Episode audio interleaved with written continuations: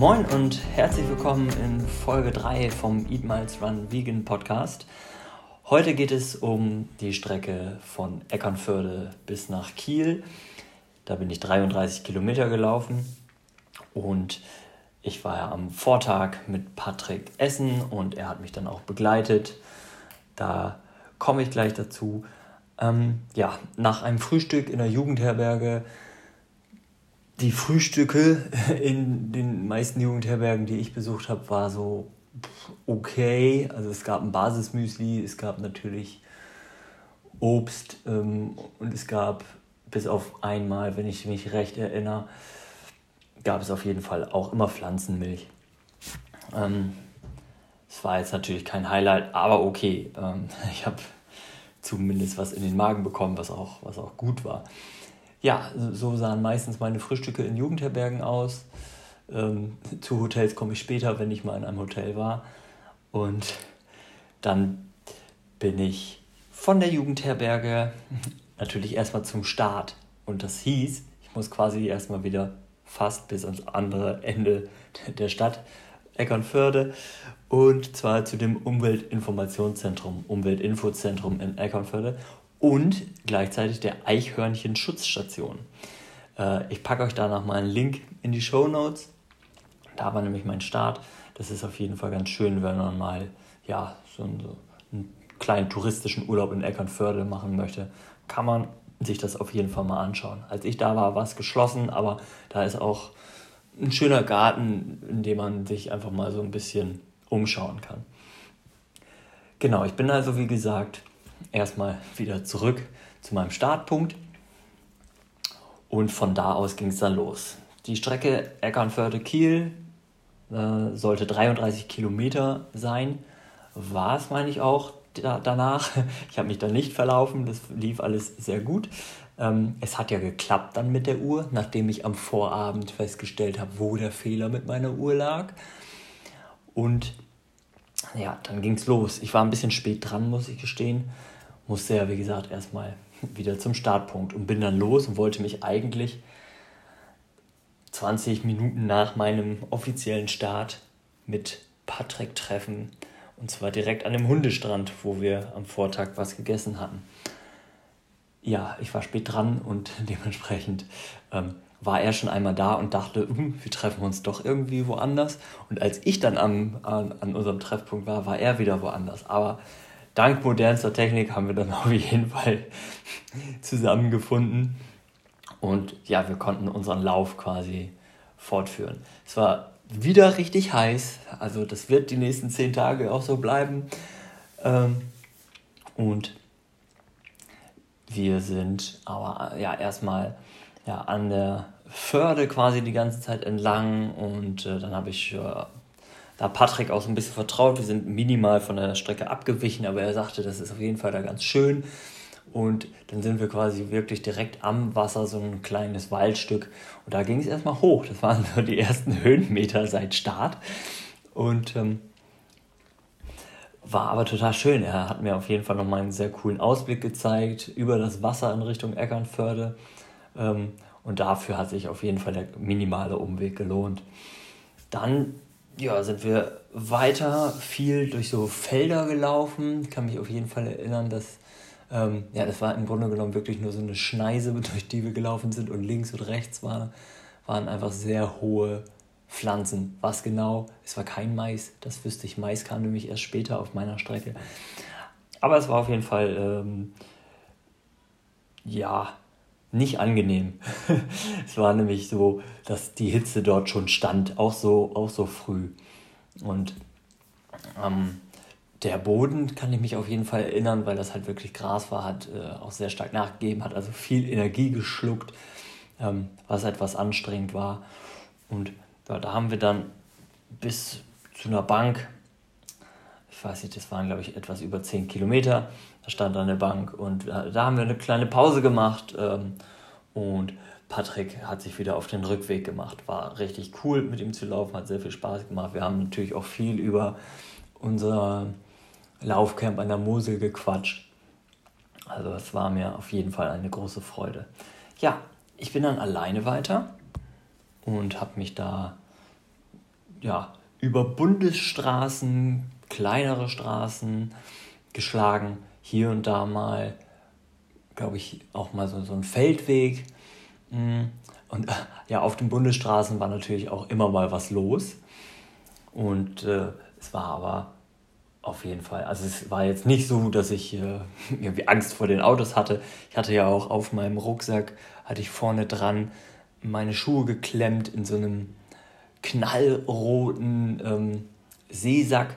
Das heißt, ich war auf jeden Fall gut zu erkennen von der Rückseite und ja, alles andere habe ich natürlich äh, im Blick gehabt.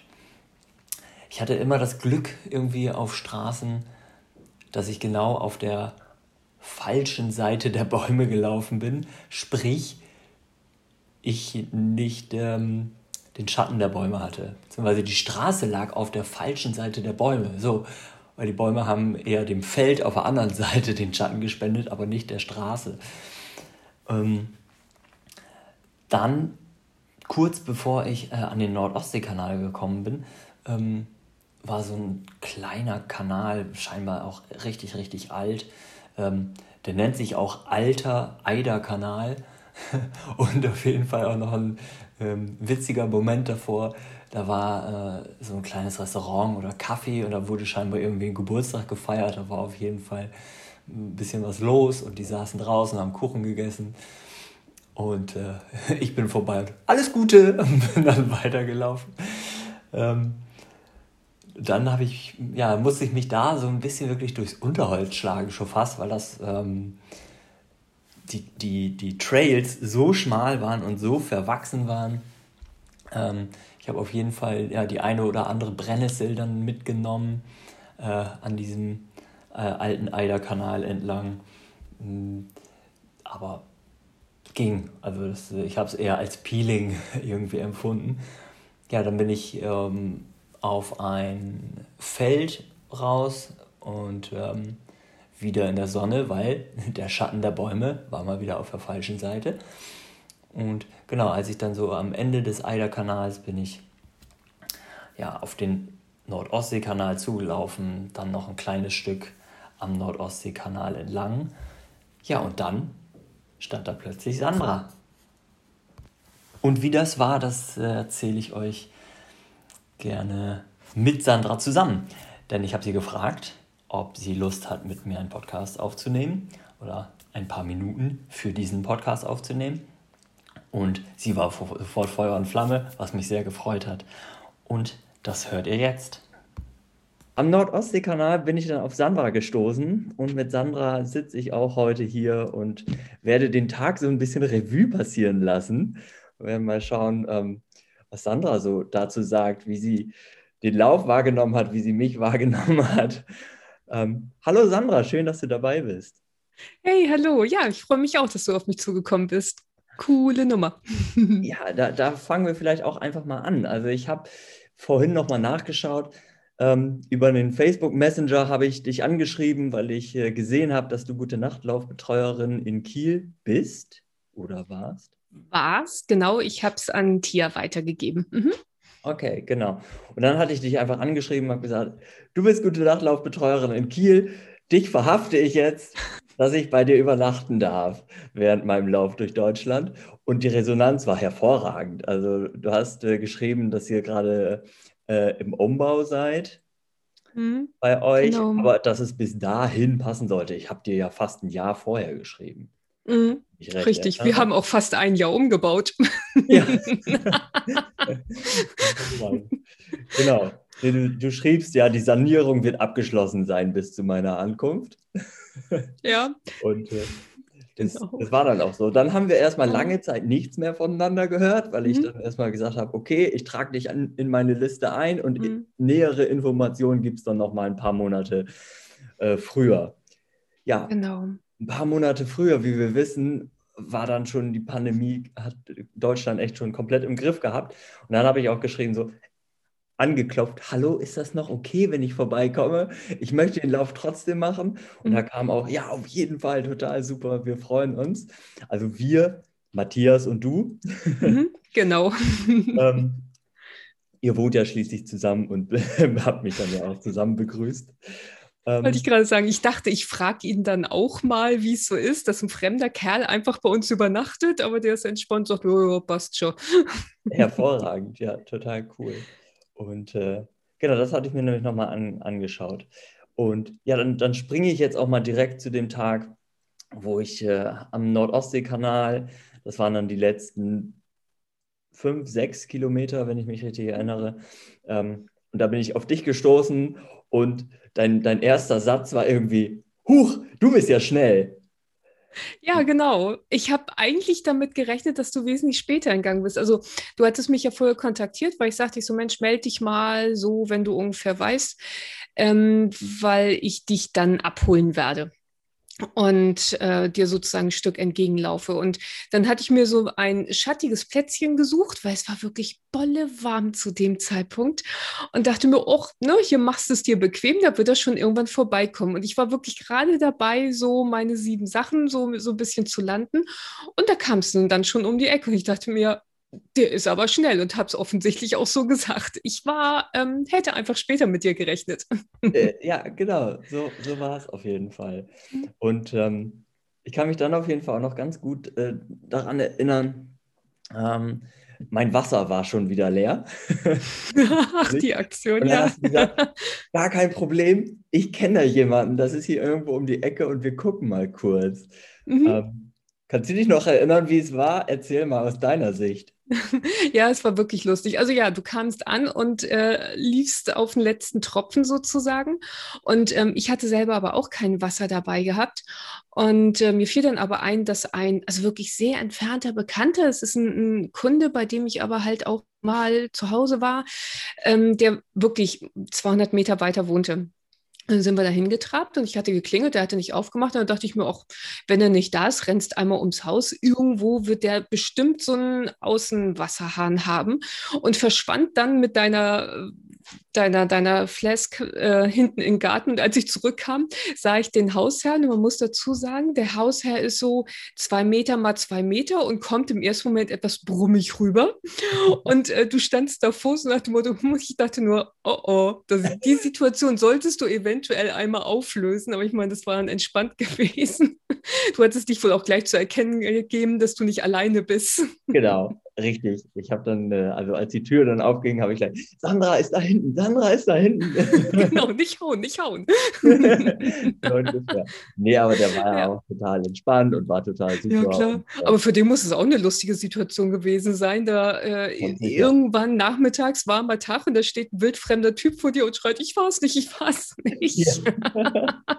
genau. Ja, aber gerettet, also. Ja. Das war auf jeden Fall hervorragend, ja, und ich konnte ähm, dann wieder hydrieren, habe auf jeden Fall ähm, genau. Wasser gehabt. Das war super. Und dann ähm, sind wir über die Olympiabrücke. Ich habe genau. das gerade eben noch nachgeguckt, muss ich gestehen. Eigentlich äh, kenne ich die ja gar nicht, äh, mhm. die ganzen Namen. Ähm, also im Grunde genommen war das nochmal so die höchste Steigung auf der gesamten Strecke an dem Tag, habe ich festgestellt. Ja, glaube ich gerne. genau. Ich hatte da noch, weiß ich, ähm, die Führung übernommen, weil ich hatte mir deine Strecke angeguckt, was dein GPS dir da ausgeworfen hat und dachte nur, kann man machen, wenn man über zwei Zäune klettern möchte. War jetzt nicht so Richtig. Genau, das hattest du mir noch erzählt. Ja, genau, ja. richtig. Und dann ja, sind wir einmal über die Brücke rüber und dann Richtung ähm, Förde, Kieler Förde getrabt. Und da hatte ich dann das Auto zu stehen gehabt, weil du dort den Endpunkt der Etappe ähm, gelegt hast. Ja, genau, am Dietrichsen-Park, mhm. was so direkt an der Kiellinie ist. Und ich kann mhm. mich äh, auf jeden Fall noch erinnern, ähm, voller Freude, ähm, als ich das Auto aufgemacht habe, stand da eine Fritz-Limo. äh, ja, wenn schon denn. Und äh, ja, also das hat sich wirklich auch zu so einem, äh, ja, das hat sich so etabliert, dass ich quasi immer nach dem Lauf irgendein sehr zuckerhaltiges Getränk zu mir genommen habe. Das ja, hat sich dann wirklich irgendwann so durchgezogen. Mhm. Ähm, war auch gut und war auch irgendwie immer sehr, sehr notwendig. Ja. ähm, ja, genau. Dann sind wir mit dem Bulli zu euch mhm. gefahren und äh, dann wurde erstmal richtig viel gegessen. Also du hast da richtig aufgefahren oder ihr habt da richtig aufgefahren. Ich kann mich nicht mehr erinnern, was es alles war, aber ich hatte auf jeden Fall eine Riesenauswahl zwischen süß und herzhaft und salzig und alles, alles war irgendwie dabei. Ja. Und ähm, habe mich erstmal so. Ja, ja, ich hatte, ich hatte dich vorher gefragt nach dem Motto, was hättest du denn gern? Und man hat ja auch, das finde ich ja total klasse, du hast so eine, so eine Pflegeanleitung ja vorher per E-Mail rumgeschickt. Ja. Super genial, weil daraufhin wusste ich dann, okay, also eigentlich viel bunt vegan, basta, mehr ist es nicht. Und da konnte ich mich total austoben, das war total super gewesen. Ja, das war, ja, das war ganz cool. Ja, die hatte Maike noch mhm. geschrieben. Ja, die war super. äh, hat auch auf jeden Fall viel Anklang gefunden, diese Pflegeanleitung von mir. Ja, die war klasse. Ja, und genau, neben dem Essen haben wir auf jeden Fall auch äh, viel gequatscht. Du hast ein bisschen mhm. von deinen Läufen erzählt. Du läufst ja auch viel und gerne mhm. äh, und auch viel Kilometer am Stück. Ähm, Wenn es gut läuft, ja, genau. Ähm, da, da verweise ich vielleicht einfach mal auf den Running Podcast da mhm, wird das, genau. ich, eher besprochen, ne? Als genau. Nicht unbedingt da bin ich das ein oder andere Mal zu hören gewesen. Genau. Genau das. Und du hast auf jeden Fall auch noch ähm, über die geretteten Hühner erzählt. Eins war ja auch zu dem Zeitpunkt in Quarantäne gerade. Genau. Ja, genau. Das war, ähm, das Huhn wurde zu einem Haushuhn, da es einfach krank war und die anderen Hühner sie dann so ein bisschen gemobbt haben. Und dann hatte ich sie halt eben mit nach Hause genommen, dass sie da dann äh, direkte Pflege war für mich dann auch einfacher, weil die ähm, anderen Hühner wohnen schon ein gutes Stück weit weg. Und ähm, da habe ich sie dann halt eben direkt vor Ort gehabt und konnte dann dreimal täglich dann verhüdern und betüdeln und sie wieder fit machen. Ja, war für mich auch mal interessant, so, so ganz jo. nah und ein bisschen schauen. Mhm. Ähm, und außerdem hast du, also das habe ich äh, immer noch total gerne in Erinnerung, weil du da mit so Herzblut auch von gesprochen hast, mhm. von deinen Bienen. Ja, und, äh, genau da muss ich, äh, war ich natürlich erstmal so, wie cool, eine vegan lebende Person, die sich dann auch Bienen, um Bienen kümmert, kann ja mhm. eigentlich den Bienen, kann ja nichts Besseres widerfahren, als jemanden, der sehr nachhaltig mit denen umgeht und mhm. ähm, ja sehr tierschutzorientiert auch mit denen umgeht. Klar. Ähm, erzähl gerne noch mal ein bisschen was darüber. Mhm. Super gerne. Ähm, ja, ich finde wirklich, es schließt sich nicht aus wenn man es halt richtig macht. Und ähm, ich behaupte natürlich von mir, dass ich es richtig mache. Das behauptet aber jeder von sich. Das ist jetzt noch kein Qualitätsmanagement. Ähm, aber ich habe sie mir halt angeschafft, damals, um ein bisschen die Welt zu verbessern. Und ähm, man könnte da ganz lange diskutieren, dass man sagt, naja, die Honigbienen, das ist nun mal nicht das gleiche wie unsere Wildbienen, wo ich sage, ja, aber wenn man den Fokus auf die Honigbienen liegt, tut man gleichzeitig was für die, ähm, für die Wildbienen, dass einfach so der, ähm, die Aufmerksamkeit geschärft wird. Und äh, so oder so sind auch die Honigbienen ein wichtiger Faktor für unsere Natur, sei es von der Bestäubung her zum Beispiel. Ähm, und ja, ich halte sie so ökologisch, wie es halt irgendwie geht und so bienenfreundlich, wie es irgendwie geht. Ähm, ja, und versuche einfach damit ein bisschen die Natur ein bisschen artenreicher sozusagen zu machen.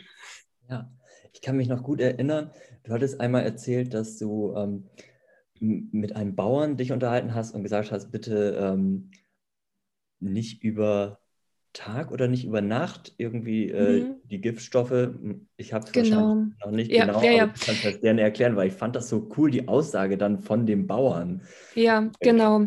Wir waren in dem Jahr, waren wir sozusagen von Raps umzingelt. Also bei uns hier oben im Norden ist der Raps eine, eine sehr wichtige Pflanze und äh, viele Imker sind auch völlig begeistert von Raps, weil es eine sogenannte Massentracht ist. Sprich, die Bienen bringen richtig Beute nach Hause.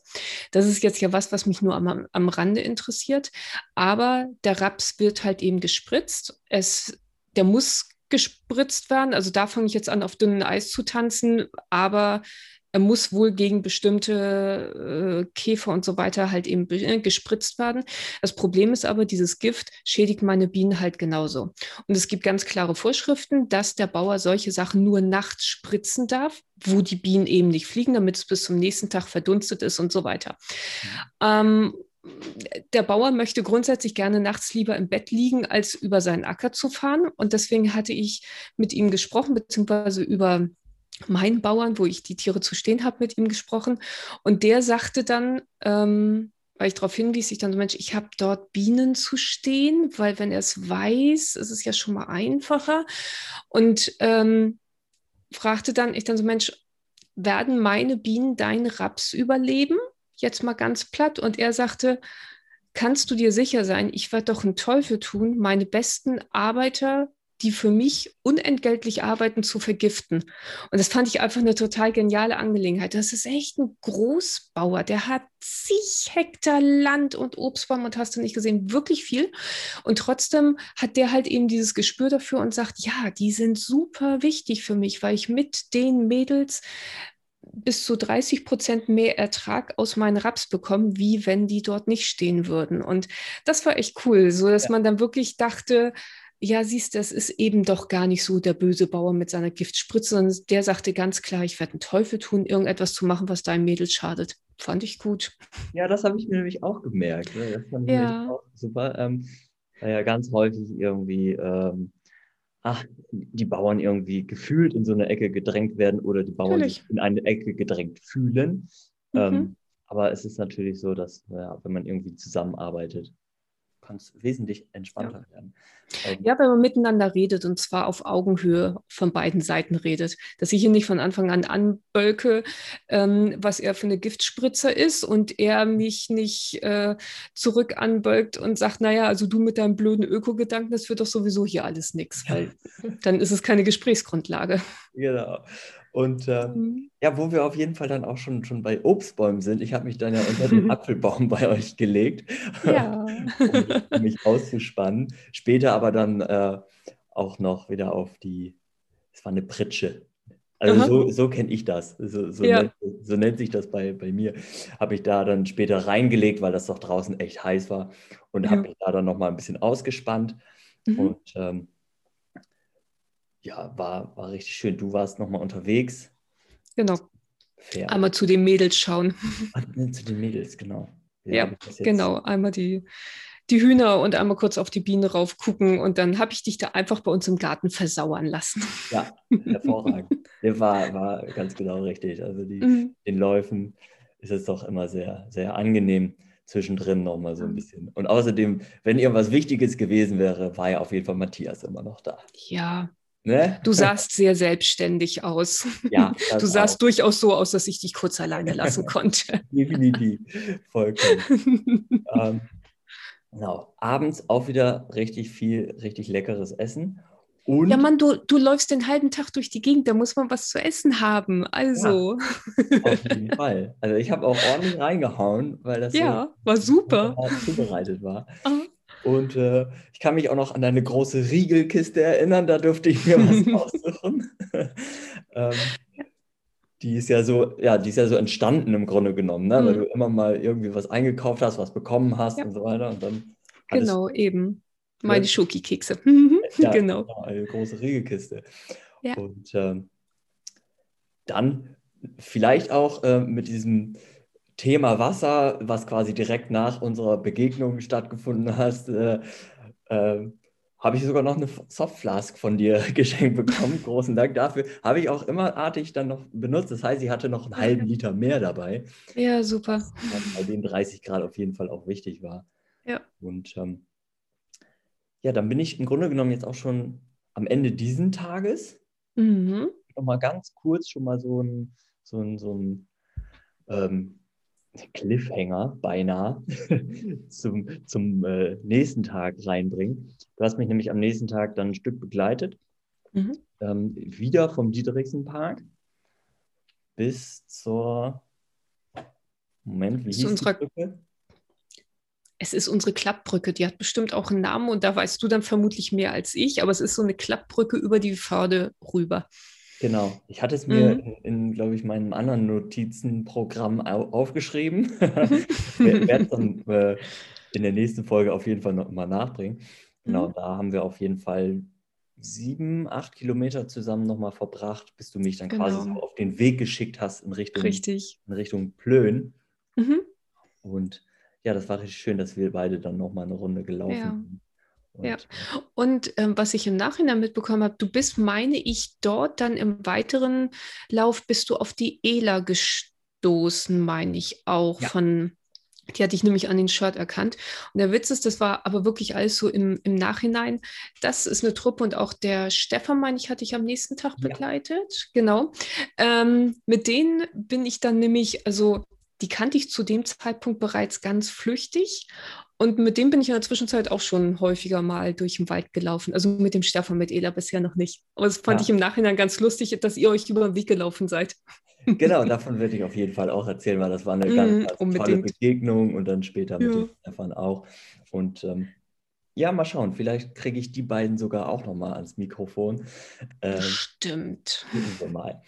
Aber mhm. für heute danke ich dir, Sandra, dass du dir die Zeit genommen hast, dass wir einmal kurz Sehr gerne. quatschen konnten, wie, ja, wie quasi die Etappe 3 war. Mhm.